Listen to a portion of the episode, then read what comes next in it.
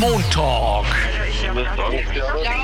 Der Podcast zum Mitreden. Herzlich willkommen zum Montalk, dem Podcast der Arbeiterkammer Niederösterreich. Unser Thema heute ist die Arbeitszeitverkürzung bei vollem Lohnausgleich, oft auch als Vier-Tage-Woche bezeichnet. Ganz so simpel ist es nicht. Dazu haben wir uns die Philosophin und Juristin Dr. Charlotte Reif vom ÖGB eingeladen, die uns, und das ist wirklich interessant, etwas erzählen wird über eine Studie, einen Versuch, der in Island stattgefunden hat, mit genau dieser Arbeitszeitverkürzung und der enorm erfolgreich war. So sehr, dass 86 Prozent der Isländer das bereits betreiben, so viel ich weiß. Und auch 60 Prozent der österreichischen Arbeitnehmerinnen dafür sind, wie sie uns erklärt hat. Was genau dort abgegangen ist, wie wir das möglicherweise hier bei uns in Österreich machen können, was die Vorteile davon wären, ob es Nachteile gibt und wie wir am besten in den Dialog mit den Arbeitgeberinnen und Arbeitgebern auf der anderen Seite treten. Das alles jetzt in diesem Podcast. Also, los geht's. Viel Spaß. Montalk, der Podcast der Arbeiterkammer Niederösterreich. Einfach mehr Wissen zu Themen, die das Land bewegen. Immer am Puls der Zeit und mit exklusiven Studiogästen. Meinung haben und darüber reden. Alle zwei Wochen neu und jederzeit abrufbar. Finanziert aus den Mitteln des Zukunftsprogramms der Arbeiterkammern. Zunächst, wie immer, unsere Faktenbox mit Bettina Schabschneider.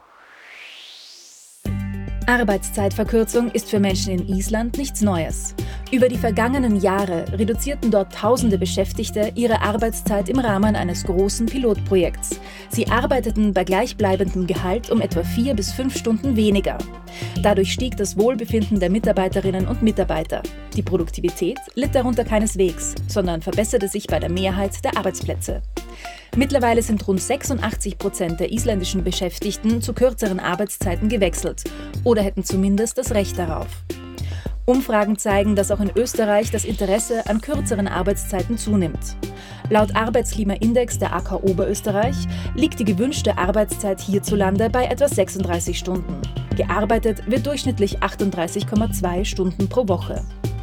Besonders groß ist der Wunsch nach weniger Arbeitszeit bei Vätern mit Kindern über sechs Jahren.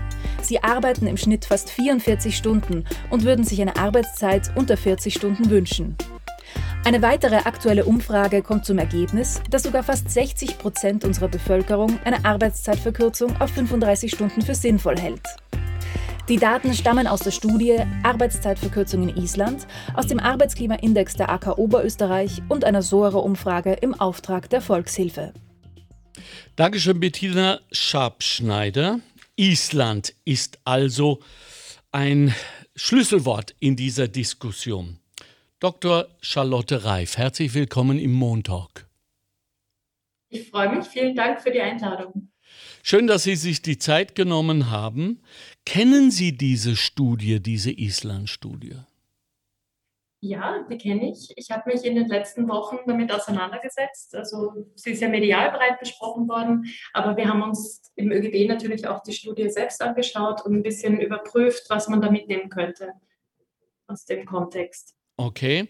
Äh, 86 Prozent sind dafür. Das ist ja gewaltig. Da hat ja dann doch eine Administration eines Staates kaum mehr eine andere Chance, als das äh, zuzulassen, zu implementieren, wenn 86 Prozent der arbeitenden Bevölkerung das will.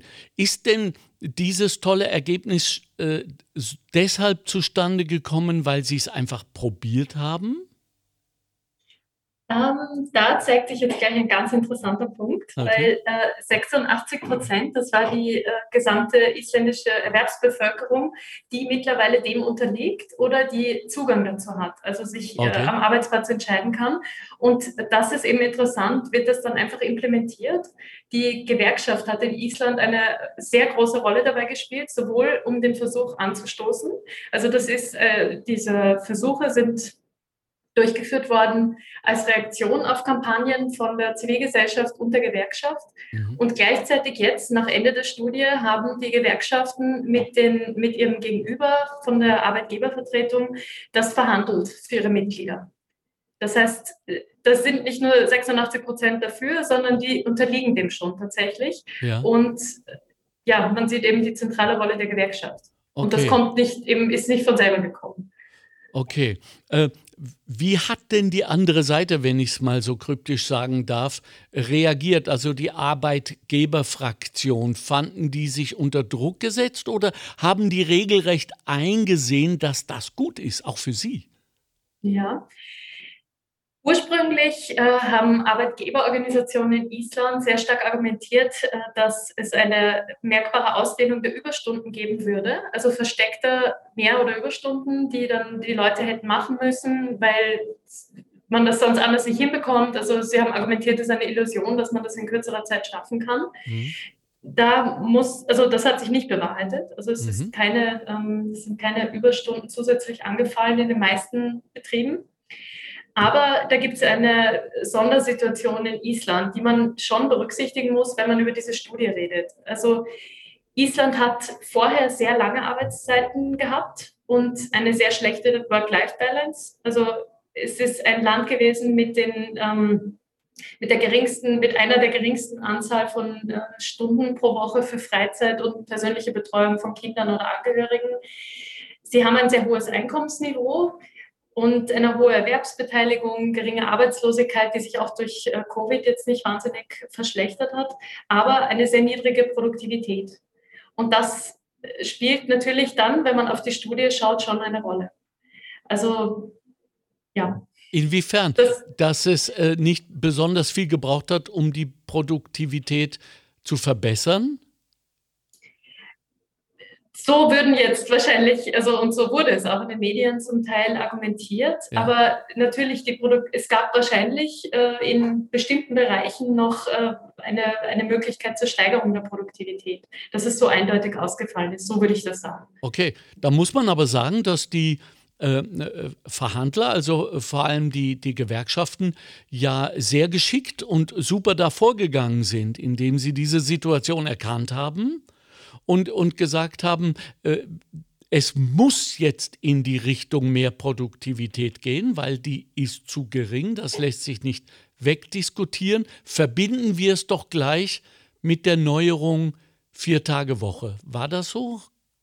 Ich glaube eher, dass es, äh, dass es äh, an der Unzufriedenheit der Menschen äh, okay. von dem ausgegangen ist, weil äh, die, eben die Isländer sehr wenig Zeit für die Familie hatten und für sonstige ähm, Erledigungen. Also zum Beispiel wurde angegeben, man hat keine Zeit äh, nach der Arbeit den Haushalt zu erledigen ja. und solche Grundbedürfnisse, also von Zeit für sich selbst ist gar keine Rede und für die Familie. Und ich glaube eher, dass das also aus diesem Grund immer stärker ein Thema war, weil eben sehr lange Arbeitszeiten sehr verbreitet waren. Und äh, die Produktivität ist einfach dann ein Faktor, den man jetzt beim Betrachten der Studie nicht wegdiskutieren kann, aber äh, der jetzt für, das, für den Beginn dieses Projekts keine Rolle gespielt hat, würde ich sagen. Wie lange Oder weniger. Hm. Wie lange läuft das Projekt schon? Das Projekt ist abgeschlossen. Also jetzt tatsächlich war die Umsetzung, wovon wir gerade gesprochen haben, ja. 86 Prozent der Erwerbsbevölkerung. Ähm, das Projekt lief von 2015 bis 2020, soweit ich weiß. Und es waren am Anfang waren es zwei, ähm, zwei Versuche, die gestartet wurden von der Stadtverwaltung von Reykjavik mhm. und von der Regierung. Das hat dann am Anfang waren es zwei Betriebe und das hat sich dann immer mehr gesteigert. Also es konnten sich auch äh, dort einzelne Arbeitsstätten bewerben um das. Und äh, es waren dann bis zu 2500 Arbeitnehmerinnen, 1,3 Prozent der Beschäftigten von diesem Versuch erfasst in ganz unterschiedlichen, an ganz unterschiedlichen Arbeitsplätzen. Also im Büro natürlich, das ist klassisch, das äh, wird auch immer argumentiert, glaube ich, in, in der Folge, dass sowas an Büroarbeitsplätzen geht, aber sonst nicht. Und in Island war es aber so, dass auch äh, Schicht äh, bei, bei Arbeitsplätzen mit Schichtbetrieb, ja. das probiert wurde in Krankenhäusern. Ja in einer Polizeistation, im Pflegeheim, im Kindergarten, in der Schule. Ja. Also das waren wirklich sehr unterschiedliche Arbeitsplätze. Ja, ja, aus diesem Grund haben wir ja auch zu diesem Thema wieder eine Straßenbefragung, eine sogenannte, gemacht und unsere Leute äh, hier in Niederösterreich gefragt, was sie denn davon halten würden und äh, ob und wie sie das möglich sehen. Und äh, das möchte ich Ihnen jetzt gern mal und vor allem Ihnen, die Sie uns zuhören, vorspielen. Hören Sie mal. Ich bin in der Viertagewoche. Freitags habe ich frei, aber von Montag bis Donnerstag zwölf Stunden. Dabei geht es noch. Also ich finde es nicht schlimm. Es ist cool. Ich fange jetzt selber mit der Lehre an. Es gibt sicher viel Zeit her für die Leute. Zum Beispiel ich arbeite auch nur fünf Tage Woche, einen Tag weniger oder mehr. Zum Beispiel freitags ist das dann schon als Jugendlicher schon ein Pluspunkt, weil du kannst mehr machen, du hast mehr Freizeit. Ich finde, das gehört genau überprüft. Also wir sind selbstständig, wir haben eine Bäckerei zu Hause. Und für Berufe, wo man anwesend sein muss, geht das nicht, weil die Kosten werden dann letztlich auf den Arbeitgeber zurückfallen. Für Bürojobs im öffentlichen Dienst wird das sicher umsetzbar sein, ohne irgendwelche großartigen Regelungen. Es ist gut, aber ich glaube, geht nicht. Wenn vier Tage ist, dann muss man äh, äh, momentan, ich glaube, muss man mehr arbeiten. Und sonst kann man nicht zum Beispiel leben, so mit weniger Arbeit. Ich finde die Vier-Tage-Woche grundsätzlich vor allem deswegen äh, sinnvoll, weil wir eh nur Leute haben, die gerade unbeschäftigt sind. Und ich glaube, man kann Arbeit mit weniger Pausenzeit und weniger Zigaretten vielleicht einfach komprimieren und dafür, dafür mehr, mehr von seiner Freizeit auch privat nutzen. Ja, das war ein sehr realitätsnaher Kommentar zum Schluss. Äh, was ist Ihnen, Frau Reif, jetzt äh, aufgefallen? Welche Meinung beschäftigt Sie gerade? Ähm, einerseits die äh, der, ähm, der Dame, die gesagt hat, sie haben eine Bäckerei zu ja. Hause. Und das ist verständlich. Also das, das sehe ich durchaus schon auch so, dass das ähm, nicht so leicht umzusetzen ist für alle Arbeitsplätze. Da bietet Island jetzt einen guten Ausblick, weil die Studie das eben belegen kann, dass es in unterschiedlichen Kontexten möglich ist. Aber das verstehe ich natürlich. Und die Kosten dann auf den Arbeitgeber, also das, was sie gesagt hat, eben, dass die Kosten dann auf den Arbeitgeber zurückfallen und natürlich auf den Kunden jetzt in einer Bäckerei direkt. Das ist natürlich auch die Frage. Aber was mich sonst beschäftigt, und das, glaube ich, ist ein sehr zentraler Punkt in der Diskussion, ähm, ist dieser erste Beitrag gewesen. Mhm. Ich habe die Vier-Tage-Woche und ich arbeite zwölf Stunden am Tag. Weil ich glaube, da geht in der öffentlichen Diskussion ähm, wirklich, wird da, also es, es, wird sehr viel vermischt in dieser Hinsicht. Mhm. Denn die Vier-Tage-Woche, die, ähm, wenn man die als Schlagwort hernimmt, dann die Vier-Tage-Woche gibt es schon. Also die rechtliche Möglichkeit dazu gibt es schon, die ist im Arbeitszeitgesetz vorgesehen. Man kann das mittels Betriebsvereinbarung so regeln. Also man kann es auch mittels Einzelvereinbarung so regeln. Dann hat man eine ähm, Tagesarbeitszeit von äh, zehn Stunden. Das kann man, das kann man so regeln. Mhm. Ähm, das ist aber, steht jetzt in, steht jetzt in einer, ähm, ist schwierig im Vergleich zu einer Arbeitszeitverkürzung, die jetzt in Island stattgefunden hat. Auch die Island-Studie wurde in den Medien fast ausschließlich als Vier-Tage-Woche-Studie bezeichnet. Und das ist, das hat eben so nicht stattgefunden. Also in Island gab es nicht die Verteilung auf vier Tage, sondern eine Verkürzung der Tagesarbeitszeit. Aha. Also das wurde, wurde jeden Tag ein bisschen weniger gearbeitet und an diese, an diese Verkürzung der Tagesarbeitszeit, daran knüpfen die positiven Effekte jetzt im konkreten Fall an. Das heißt jetzt nicht, dass ich äh, die Vier-Tage-Woche grundsätzlich ähm, für schlecht halte, sondern ich glaube, man muss nur differenzieren und die einzelnen äh, Beziehungen zwischen den Effekten muss man sich ganz genau anschauen.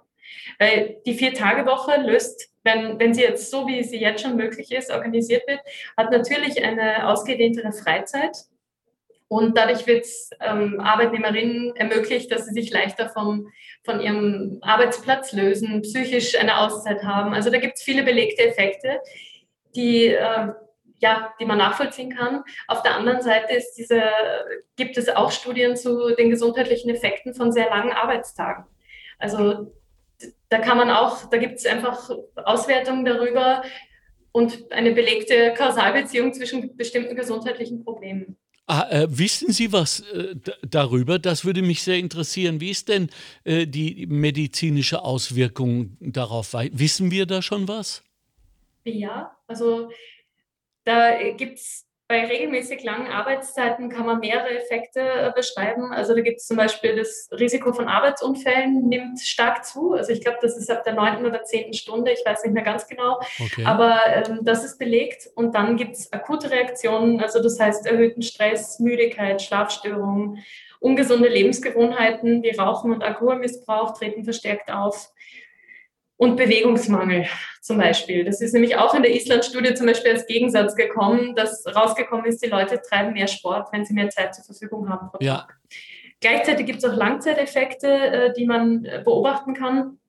Sowas wie Herz-Kreislauf-Erkrankungen, Magen-Darm- und Fortpflanzungsstörungen, Erkrankungen des Bewegungsapparats, chronische Infektionen und auch psychische Erkrankungen, die zunehmen bei sehr langen Arbeitszeiten.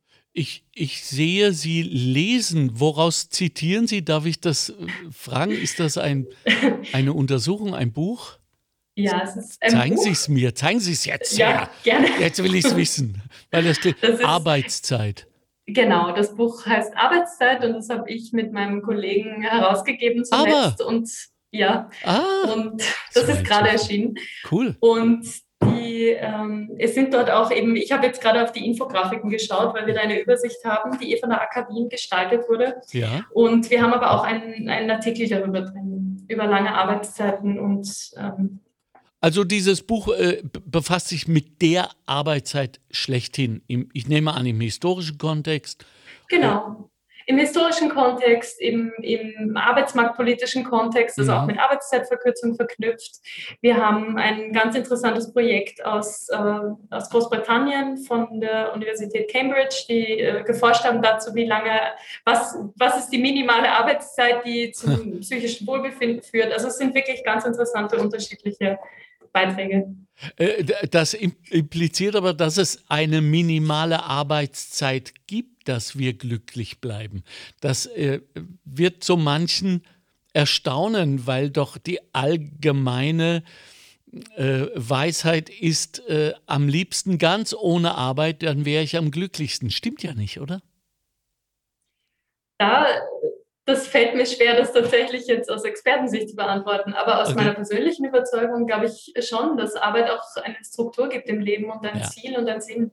Also ich denke, dass es schon wichtig ist, dass Ja. man eine Arbeit hat. Ja. Es hat viel auch mit Wertschätzung zu tun, Ja. auch, glaube ich, mit Ja. sich selber. Ja. Für mich ist es jedenfalls sehr wichtig. Ja, ich halte das auch für einen eklatanten Irrtum, der da verbreitet wird. Vor allen Dingen wissen wir das ja von Langzeitarbeitslosen, ja, die ja ähm, immer wieder auch in äh, Untersuchungen bestätigt haben, dass ein wesentlicher Grund für ihr Unwohlsein, für ihre angeschlagene psychische und auch physische Gesundheit, für ihr Unglück, so muss man das sagen, ja äh, eine nicht vorhandene Sinnhaftigkeit ist. Also das Leben macht einfach keinen oder sehr viel weniger Sinn, wenn ich nicht arbeite. So sind wir nun einmal.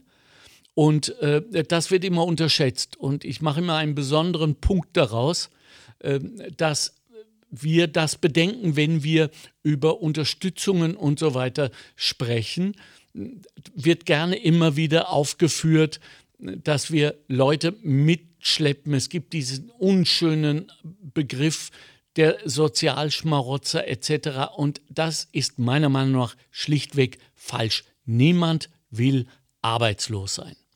Und äh, daher sollten wir wissen, wenn selbst die Cambridge-Professoren sagen, wir brauchen so und so viel Arbeit, wie viel brauchen wir denn? Wissen Sie das? Laut Cambridge?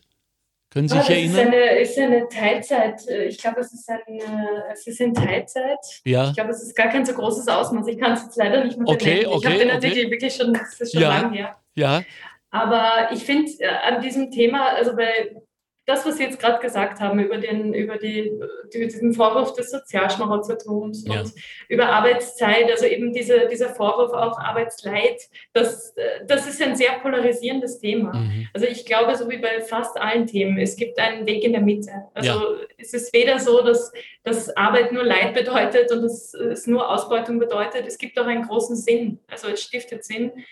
Und äh, ja, dessen Ja. muss man sich bewusst sein. Ich ja, ja. Äh, das steht natürlich auch ein wenig im Gegensatz zu einem Nebensatz, den Sie vorher gesagt haben, in dem viel sich vom Arbeitsplatz lösen.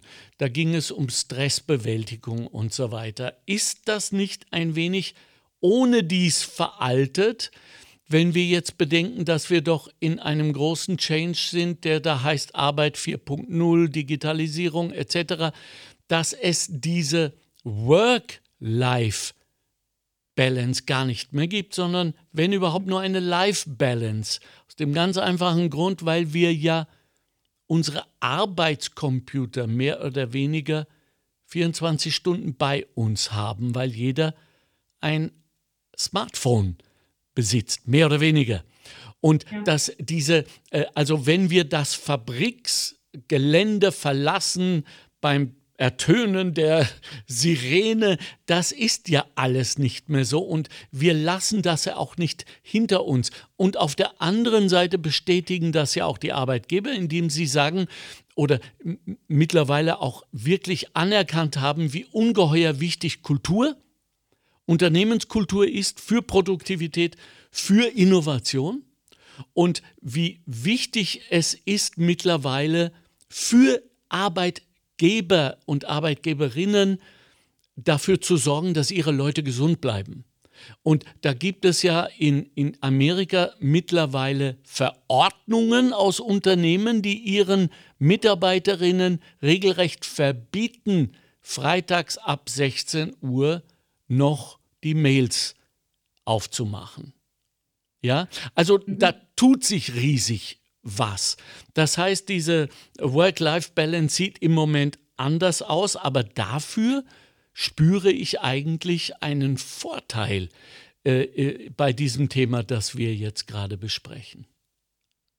Ja, das ist ein, das ist für mich sehr komplex. Also da mhm. werden sehr viele unterschiedliche Ebenen angesprochen. Auch da ist es natürlich nicht schwarz-weiß. Weder kann man äh, verlangen heutzutage, glaube ich, allein durch die Vernetzung, dass einfach die, die Klingel klingelt und ich kann gehen. Ja. Also in einer Fabrik. So sind viele Arbeitsplätze nicht. Also das ist ja. mir völlig klar und das ist mein eigener auch nicht. Also ich lasse ja auch nicht den Stift fallen.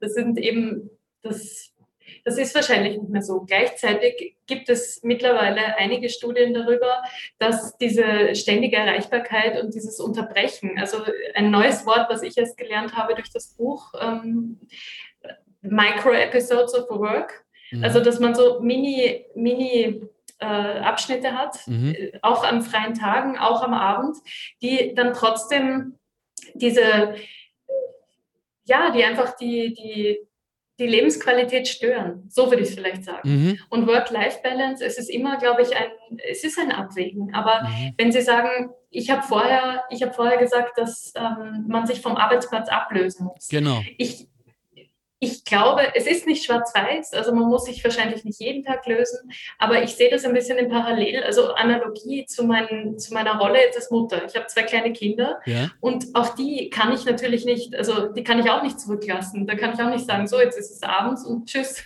Also die können immer auf mich zugreifen. Aber gleichzeitig ist es so wichtig, dass ich auch mich ablösen kann in gewissen Situationen. Mhm. Und diese, diese Balance zu finden, ich glaube, die ist trotzdem wichtig, auch wenn wir das Handy immer dabei haben. Man muss sich dessen bewusst sein, dass, dass da auch keine Lösung ist. Das ist sonst eine Dauerbeanspruchung, die, auf, die kann nicht gut sein. Das sieht man am, am Steigen von psychischen Erkrankungen, obwohl mhm. die die Kausalbeziehung schwierig herzustellen ist. Mhm. Aber dieses Verschwimmen, glaube ich, ist auch nicht immer die, die Lösung. Ja, ja. Äh, da hat ja doch die Arbeitgeberseite jetzt auch etwas gelernt in dieser aktuellen äh, Covid-19-Krise, nämlich das Thema ähm, Remote Working, Home Working, das ja schon lange vorher geschwelt hatte und jetzt plötzlich von quasi gefühlt Dienstag auf Donnerstag wahrhaftig implementiert wurde, hat all die Befürchtungen der Arbeitgeber ja konterkariert. Die werden nichts arbeiten, die sind nicht kontrollierbar, ich weiß nicht, was die machen. Das heißt, wir haben bewiesen, als arbeitende Bevölkerung, dass wir zu ungeheuren Veränderungen imstande sind, sehr schnell und die auch sofort in Ergebnisse umsetzen könnten. Das sollte die Arbeitgeber doch eigentlich dazu umstimmen, auch vielleicht der berühmten Vier-Tage-Woche zuzustimmen. Sehen Sie Chancen, Frau Reif?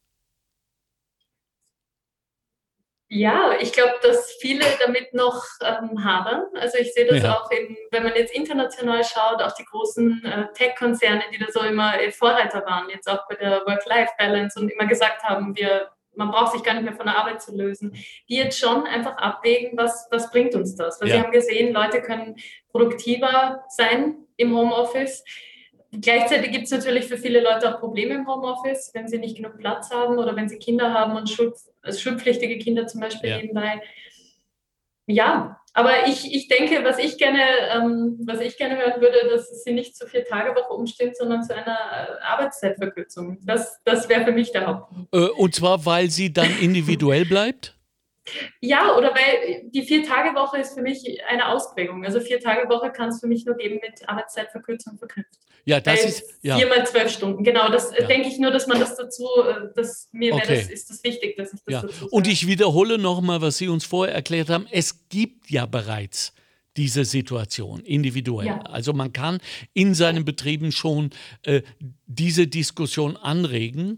Äh, ich weiß nicht, wie viele Arbeitnehmerinnen davon Gebrauch machen, aber ähm, das ist eine ganz wichtige Information gerade für Eltern. Ich denke, dass diese Eltern-Kinder-Familienfrage wesentlich ist bei diesem Thema in der Diskussion. Und ich habe da ein wenig recherchiert und bin auf folgende, vielleicht zufällig, aber doch ähm, Resultate gekommen, beziehungsweise ähm, Vorteile, die so etwas bringen würde. Also Kinder. Kinder überhaupt, denn, ähm, und das ist drastisch, aber es muss gesagt werden, junge Frauen in ganz Europa protestieren im Moment gegen unser aller lethargische Haltung zur Klimakatastrophe, indem sie verweigern, Kinder in diese Welt zu setzen. Das wäre dann also eine weitere Katastrophe. Mich hat das einerseits geschockt, andererseits nicht überrascht, weil das ist nichts Neues. Das war 68 auch schon so, als die Frauen ganz stark wurden und die äh, sozusagen die Erbschaft der Suffragetten wirklich umgesetzt haben äh, und gesagt haben, so, da muss sich etwas ändern, sonst setzen wir in diese böse Welt keine Kinder. Es ist dann nicht so schlimm gekommen, aber trotzdem schockt es mich immer ein wenig. Ich nehme an, ich weiß nicht, wie Sie es sehen als zweifache Mutter, dass das eher symbolisch gemeint ist, wie ernst die jungen Frauen es meinen. Oder will ich hoffen? Was sagen Sie? Ja, ich, ich denke auch, es ist Gell? symbolisch gemeint. Also die, ja, Ne? das Also- jedenfalls. Ähm, ich denke, dass Arbeitszeitverkürzung und Vier-Tage-Woche ähm, schon zentral sind für Ja. Familien. Ja, Also ja. ich glaube, dass das einige Probleme lösen kann. Da kann ich vielleicht wieder aus der Island-Studie zitieren, Gut. dass äh, dort, ich habe es vorher schon angesprochen, mehr äh, Haushaltsarbeit möglich war. Aber man hat eben herausgefunden, dass diese Haushaltsarbeit auch verstärkt von Männern gemacht wird. Ja, Im Moment ist eine ungleiche Verteilung zwischen bezahlter und unbezahlter Arbeit. Frauen machen die Pflege von Angehörigen, machen mehr im Haushalt, machen mehr Kinder mit der also Kinderbetreuung. Wir haben in Österreich das Modell äh, eineinhalb Verdienermodell ja, ähm, wird das bezeichnet in der Wissenschaft. Das bedeutet, der Mann arbeitet, wenn man kleine Kinder hat, äh, Vollzeit mit Überstunden unter Umständen und die Frau arbeitet in einer kurzen äh, Teilzeit, also 20 Stunden oder weniger. Und hier anzusetzen zu kurzer Vollzeit für beide ist, glaube ich, wirklich zentral. Ja. Das ja. lässt die Väterbeteiligung, also das lässt auch Väter, das lässt auch bei Vätern zu, dass sie sich engagieren können. ja. Da äh, muss sich auch bei Vätern was tun, glaube ich. Also die Rolle von Männern in der Gesellschaft, da gibt es ja einigen Bedarf an, an Umdenken. Wem sagen Sie das?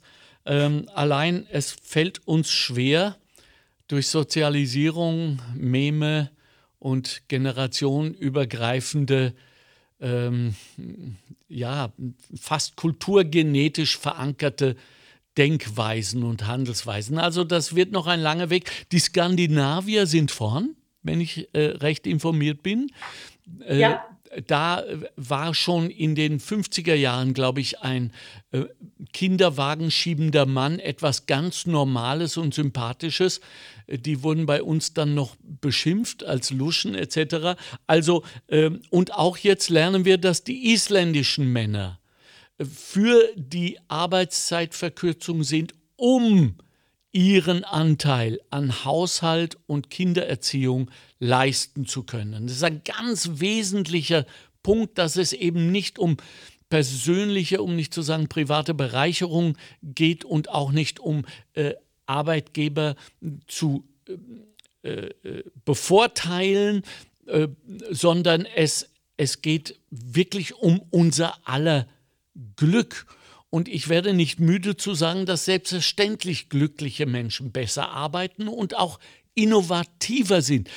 Das kann man gar nicht genug einschätzen, was Innovation in Zukunft für unsere aller Arbeit bedeuten wird. Denn Leute, die Chinesen, ich sage so grob, wie es sich jetzt anhört, ziehen an uns vorbei jeden Donnerstag mit neuen Produkten, sind global am Anbietermarkt und wir müssen da mitziehen, vor allem wir in Europa. Und dass wir die richtigen Ideen entwickeln, das äh, klappt vor allem und besonders gut, wenn sie aus dem eigenen Unternehmen kommen, wenn wir nicht Ideen, Innovation von außen dazu kaufen müssen. Dass sich aber Arbeitnehmerinnen diese Gedanken privat, vielleicht sogar in der Freizeit zu Hause machen, hängt natürlich von ihrem Glücksgefühl ab, von ihrer psychischen und physischen Gesundheit und von ihrer emotionalen Beziehung zu ihren Arbeitgebern. Und deswegen öffnen wir wieder diese Diskussion, weil wir glauben, jetzt ist die richtige Zeit dafür, uns dort zu treffen, auf der, ähm, auf der emotionalen Ebene, abgesehen von aller Vernunft. Frau Reif, da gibt es eine Untersuchung, die ähm, gemacht wurde unter Arbeitnehmerinnen, die auch das bestätigt hat, was Sie gerade gesagt haben, dass Frauen generell ähm, sich weniger Stunden noch wünschen, als sich Männer wünschen würden bei einer Arbeitszeitverkürzung, was darauf schließen lässt, dass immer noch die meisten Frauen die Hacke zu Hause dann noch mehr oder weniger alleine machen. Haben Sie eine Idee, wie man uns, und ich nehme da jetzt auch eine Teilschuld auf mich, uns Männer überzeugen könnte, hier umzudenken, umzufühlen, muss ich fast sagen? Wie könnte das ja. gelingen? Was, äh, ja, also ich möchte als erstes nur kurz was sagen, was mir auf der Zunge brennt. Also die, man muss als, als Frau, glaube ich, dann wirklich bedenken, dass das halt große Auswirkungen hat. Die, diese Arbeitszeitverkürzung, die unfreiwillig unter Anführungsstrichen passiert, weil ich die Pflichten daheim wahrnehmen ja. muss oder möchte. Also ich will jetzt auch nicht sagen, das ist ja auch kein Leid, es ist ja schön, sich um Kinder zu kümmern, aber das hat eben zum Beispiel auf die Pensionsleistung dann wirklich fatale ja. Auswirkungen. So ist also das ist wichtig und ich denke, da ist einfach eine, eine Gleichberechtigung zwischen den Geschlechtern, dass man sich bewusst ist, das hat eben Auswirkungen, die, die, das, auch aufs Einkommen, ja. wie lange ich aussteige. Ja, und ich denke, für Männer müssen da einfach Modelle entwickelt werden, die, die ihnen das schmackhaft machen. Also ja. wir haben jetzt diese Woche das Familienarbeitszeitmodell, das wir mit der AK zusammen äh, gestaltet haben, als Vorschlag ähm, präsentiert. Und da geht es zum Beispiel darum, dass man in den ersten vier Jahren, also bis zum vierten Geburtstag des Kindes, äh, dass man äh, da die Arbeitszeit in einem bestimmten Korridor, in einem Ausmaß von zwischen 28 und 32 Stunden ähm, ausübt, beide Eltern. Mhm. Und wenn beide das machen, dass man dafür dann eine Prämie bekommt von 250 Euro pro Elternteil. Das heißt 500 Euro plus für die Familie. Weil natürlich, was wir immer gehört haben, bei Männern der Einkommensausfall ist so groß, dass es sich für, also für Paare oft nicht lohnt, dass äh, der Mann zu Hause bleibt. Also in einem mhm. Jahr in Karenz zum Beispiel. Mhm. Dass immer gesagt wird, na, aber ich, ich, verdiene deutlich mehr und dadurch, und solche Modelle sollen Anreize bieten, dass der Einkommensausfall eben nicht so groß ist. Ja. Das ein bisschen abzudecken. Ja. Äh, Ab, ist, ja. Aber liebe Männer, die uns jetzt zuhört, das ist nur ein Teil der Beurteilungsmöglichkeiten. Und zwar ein recht grober, weil nur wirtschaftlich pekuniär betrachtet. Andere Untersuchungen aus äh, Amerika zum Beispiel haben festgestellt, dass Männer, die sich den Babys und den Kleinkindern besonders intensiv widmen und sich dafür eine Auszeit nehmen, davon enorm profitieren in ihren Jobs. Das heißt, da geht es um Verhandlungen, da geht es um Innovation, da geht es um Kultur. Das heißt, Männer, die auch in Führungspositionen arbeiten, profitieren direkt von dieser Arbeit mit ihren Kindern, weil sie ganz andere Betrachtungsweisen äh, Weisen des, des Lebens kennenlernen, die Naivität von Kindern, die Neugier, die Antworten, die sie geben müssen. Das ist unglaublicher Profit, wenngleich kein pekuniärer, aber es ist ein Profit. Also auch da müssen wir umdenken. Die 60 Prozent der Österreicher, die dafür sind, bei jüngsten Umfragen, wie Sie vorher uns berichtet haben, das ist doch Good News. Das ist doch schon eine knackige Zahl. Wir dürfen nie zufrieden sein damit, aber also äh, mich hat das jetzt überrascht. Die dafür sind, ja. äh, die Arbeitszeit zu verkürzen. Ja. ja. Ja. Ich denke, viele spüren den Stress. Also ich, ich glaube, der Austausch darüber ist ein Smalltalk-Thema. Also dass man sagt, es ist anstrengende Arbeitswoche, viele Überstunden. Und es ist auch belegt ähm, mit OECD-Daten, dass Österreich die drittlängsten Arbeitszeiten in Europa hat. Also wir arbeiten tatsächlich viel in ja. Österreich. Also das ja. darf man auch nicht übersehen. Es sind auch, die AK Wien hat berechnet 30 Millionen mehr und Überstunden, die unvergütet sind im Jahr. Das ist. Durch All-In-Verträge? Ja, oder genau, mhm. durch All-In-Verträge oder durch, ja, ich weiß gar nicht, wie sie darauf gekommen sind, mhm. die weder in Zeit noch Geld abgegolten werden oder die einfach verfallen, wenn man sie zum Beispiel nicht äh, ja. reklamiert. Ja, ja. und, ja und, und, und auch äh, natürlich gewissen äh, Abhängigkeitsstrukturen geschuldet. Wahrscheinlich, dass Arbeitnehmerinnen sich nicht wehren ja, äh, aus das Angst, ist natürlich den ein Kräfteverhältnis. Genau. Ja. Also in solchen Situationen bitte, wenn wir schon darüber sprechen, unbedingt bei der AK Kontakt aufnehmen. Denn äh, das geht nicht, das darf nicht sein, das ist völlig unmöglich. Äh, wer arbeitet, wird auch bezahlt. Äh, soweit sind wir immer noch äh, in diesem Land. Aber weil wir vorher auch über dieses alte Mem gesprochen haben, dass wenn jemand zu Hause bleibt nach der Geburt des Kindes, es in den allermeisten Fällen, glaube ich, immer noch die Mütter sind, weil die Väter zu viel Geld verlieren. Da gibt es, äh, gab es, gibt es im Moment noch auf Facebook ähm, auf dem Account der Arbeiterkammer Niederösterreich eben ein, einen Beitrag und dann einen ziemlich langen Thread drunter von Menschen, äh, Usern, die reagiert haben darauf, wie sie es machen, wie sie dazu stehen. Es ist hochinteressant, wenn Sie sich das bitte anschauen wollen verehrte Hörerinnen und Hörer. Und eine Frau, glaube ich, bin mir jetzt nicht sicher, hat sehr eindrucksvoll geschildert, dass sie es persönlich angegangen sind, indem sie ihre ganz persönlichen Ansprüche ans Leben überprüft haben und festgestellt haben, wir sind jetzt Eltern, unsere Gewichtungslage, unsere Prioritäten ans Leben haben sich verändert. Wir müssen nicht mehr Urlaub machen in der Karibik. Wir haben ein Auto von zweien verkauft. Wir haben nur noch eines. Es funktioniert. Wir haben unser Leben umgestellt und, und das war das Wichtige, wir sind wesentlich glücklicher und zufriedener. Und ich glaube sogar, dass das Wort Klima vorgekommen ist in dieser Antwort. Das ist doch großartig, Frau Dr. Reif. Bitte, das ist doch, wir haben doch allen Grund zur Hoffnung, dass da was weitergeht, oder? Ja, ich glaube auch. Ich glaube auch wirklich, dass also Kinder äh, ein, ein großes Potenzial haben, eben da den Blick zu verändern. Aber unter anderem natürlich, nicht nur. Aber ich, ich finde das sehr, ich finde das wirklich spannend, ja. was Sie gerade geschildert haben. Und, und wenn wir doch auch bedenken, wie glücklich wir sind, wenn unsere Kinder glücklich sind. Und wenn aus denen was wird, wie stolz wir wie die Gockel durch die Gegend gehen und sagen, ja, meine ist gerade Master geworden. Ja, äh, oder hat den Master gemacht, je nachdem, wie man sieht.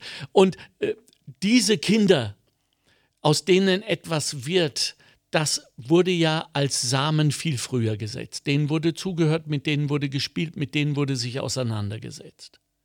Und wir haben es jetzt viel zu lange zugelassen, dass wir aufgrund der Arbeitsstrukturen eine gute Ausrede immer wieder hatten, nicht mit ihnen zu spielen, uns nicht mit ihnen auseinanderzusetzen, weil wir viel zu fertig waren.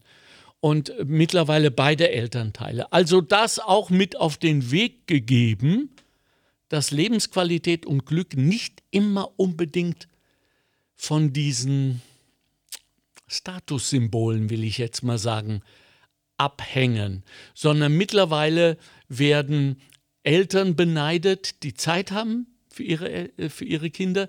Es werden Eltern beneidet, die scheinbar grundlos von ihren Kindern plötzlich umarmt werden, denen äh, Papa, ich hab dich lieb ins Ohr geflüstert wird.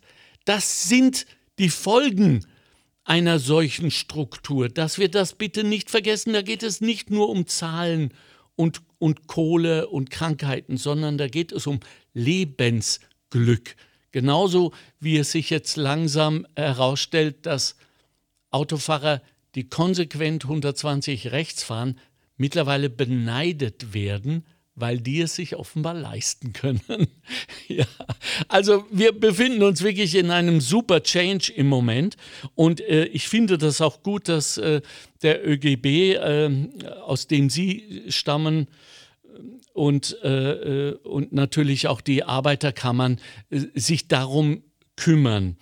Ähm, ich möchte jetzt noch mal auf die Bäckerin zurückkommen, zum Schluss. Äh, das hat Logik gehabt, was sie gesagt hat, als Arbeitgeberin auch und dass sie Angst haben muss, dass äh, die Kosten, die sie annimmt, dass sie entstehen bei Arbeitszeitverkürzung, natürlich sie tragen müssen. Ist das denn so sicher, dass es Kosten erzeugt?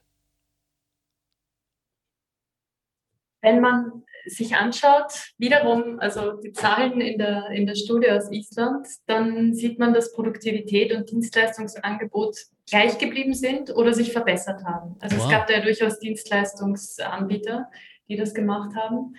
Ähm, also insofern ist die Angst vielleicht etwas unberechtigt. Der einzige, der, die einzige Ausnahme, die sich in Island gezeigt hat, war das Gesundheitssystem. Da wurde bei der Pflege zum Beispiel sind schon zusätzliche Kosten entstanden. Aber da muss man sagen, da war es die größte äh, positive Auswirkung, weil gerade diese ähm, Arbeitnehmerinnen sehr belastet waren.